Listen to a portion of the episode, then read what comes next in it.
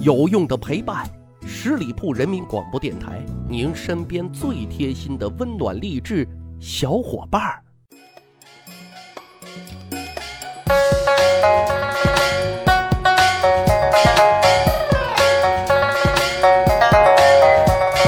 十里铺人民广播电台，趣吧历史，增长见识，密室趣谈，我是大汉。开讲之前啊，先送大伙一个小惊喜。我知道很多小伙伴啊都是书迷哈，那如果想要《中国史纲》这一本历史经典书籍的小伙伴可要注意了。现在可以关注“什么值得买”微信公众号，在对话框当中啊输入六六六三个六，就可以领取五折的购买特权，这可是全网最低的销售价格了。另外呢。平台还为大家准备了六百六十七块钱的网购优惠券大礼包和十块钱的购物鼓励红包，这个福利呢，仅限于咱们密室趣谈的小伙伴了。当然了，得了实惠要感谢平台的，什么值得买是一个很划算的平台啊！买东西看攻略比价格省时省力还省钱。好，说完这个之后呢，咱开始咱今天的节目啊。可以说，大千世界无奇不有，很多因为生产关系的调整、生产力的发展等等啊，有些就会被慢慢的更迭，有些呢会慢慢的消失。那职业也是这样子的啊。古代有很多的职业，有些是充满了诗情画意，充满了小资情调的；有些那简直就是奇葩中的奇葩，极品中的极品啊！哈，当然也随着时代的变迁更迭了啊，消失了。好在啊。有文字的记录，所以呢，大家一直认为啊，文字是人类文明最最直接的代表。今天呢，我们就来去吧已经消失的古代的几种职业，哎，我们一起啊大开眼界一番。首先呢，讲一个啊，堪称古代最有小资情调的职业，什么呢？采诗官啊，采集的采，诗歌的诗。什么是采诗官呢？其实很简单。就是收集整理诗歌的官员啊。其实早在商周的时期啊，那时候朝廷就有专门的官员负责巡游各地，采集民间的歌谣啊。我们所熟知的《诗经》，大部分的诗歌啊，都是通过采诗官辛勤努力啊，收集整理出来的。收集这些歌谣的目的其实也很简单，一个呢，体察风俗民情；另外一个最重要哈，那就是收集舆情啊。实际上呢，就是调查老百姓对于政府的满意程度啊。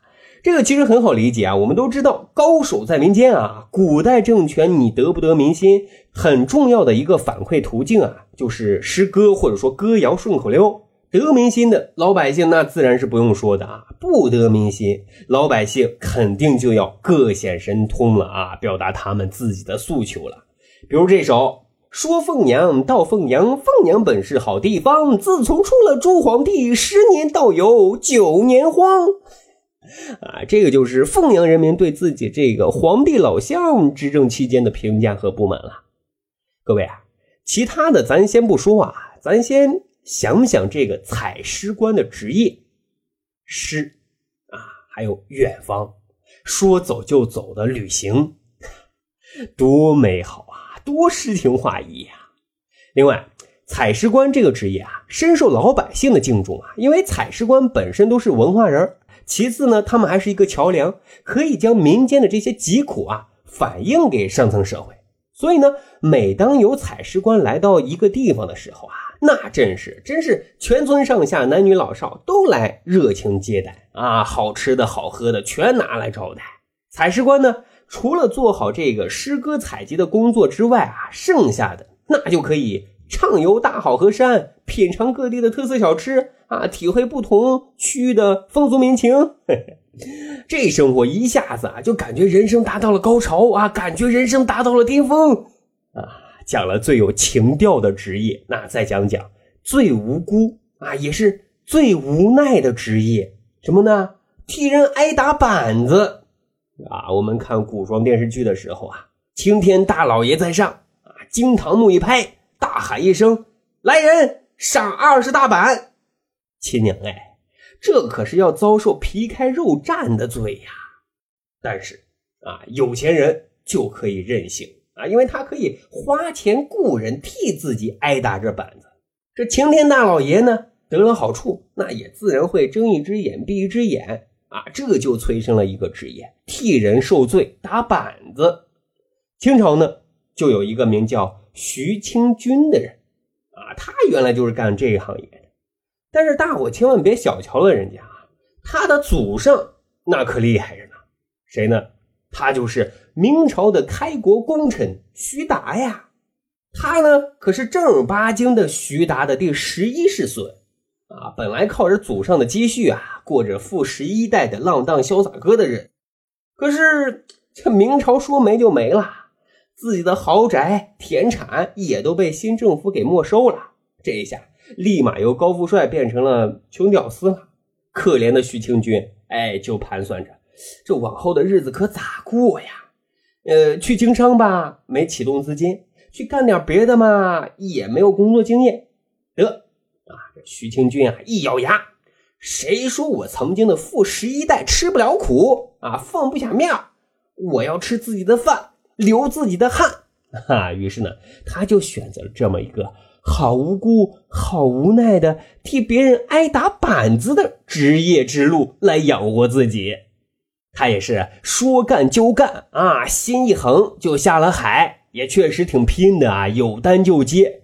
可是有一天啊，他新接了一单，原本接单的时候啊，说好的挨打板子的次数啊，与他实际受刑的次数啊，存在严重不符，是原来他们约定次数的数倍啊。说实在的，徐清军虽然身体底子不错，但是呢，也经不起这么折腾啊，会出人命的，疼得他嗷嗷大叫啊，不断求饶。多亏啊，他急中生智啊，搬出了自己家的老祖先啊，说自己呢是徐达的后代。嘿，政府官员这才网开一面，将他释放了。后来新政府也是大发慈悲之心啊，觉得作为名门之后啊，过得也太寒酸了吧，就又把一些家产啊退还给了他。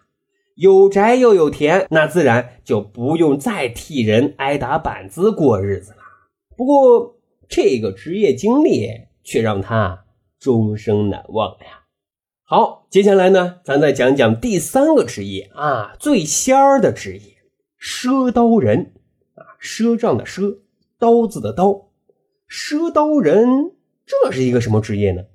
其实啊，也是卖刀的，但他们卖刀啊，跟平常市场上卖刀不一样啊，他们是以很低的价格先卖给你啊，让你拿回去先用。然后呢，再留下一段预言，比如说两个月之后啊，大河里要发洪水，或者说多长时间不下雨啊，等等等等。如果这些预言成真啊，他们就会上门收钱。那这个时候的价钱肯定是数倍于当初购买的价格的。当然，如果说预言失败了，那你可就捡了大便宜了。说这个咸丰年间，在浙江的奉化啊，来了一个赊刀人。他卖刀子的时候啊，不要钱，白送给大家。他当时也留下了一个预言，什么呢？说啊，当大米的价格啊从八十文降到十八文的时候，他呢再高价回来收钱。啊，当时老百姓都以为这赊刀人啊是个二百五，大米的价格怎么也不可能大跳楼的去减价呀。这就类似于在北京啊白给你一套房。啊，然后说等房价跌到两三千块钱的时候啊，我再来收你的钱一样，因为这是刚需啊，不可能跳楼大减价的。可是啊，这个世道啊，不怕一万就怕万一呀，谁也没有想到啊，说光绪初年米价呢真的就跌到了十八文钱啊，预言一下子成真了。可是也不知道什么原因，这个赊刀人啊。却从来没有出现，啊！不过当地人认为这是大神显灵，普度众生来了，好让穷苦大众都能吃饱肚子啊！所以呢，纷纷焚香上供啊，当神一样来供拜他。好，今天节目啊，咱们盘点了古代奇葩的职业啊，最小资的、最悲催的、最仙儿的都是啥职业呢？长见识、长摊子了吧？好，这就是咱今天的。密室趣谈，咱还有一个趣吧历史的小分队，如果您对历史边角料很感兴趣，欢迎大家关注十里铺人民广播电台的公众微信账号，然后回复数字一，就可以添加大汉的个人微信。经过简单审核之后啊，我就会邀请大家进入我们的密室小分队当中，咱就可以谈天谈地聊历史段子。本期节目就是这样啦，感谢收听，下期再会。本期节目由十里铺人民广播电台制作播出。了解更多的资讯，请关注十里铺人民广播电台的公众微信和新浪、腾讯的官方微博。感谢收听，我们明天再见。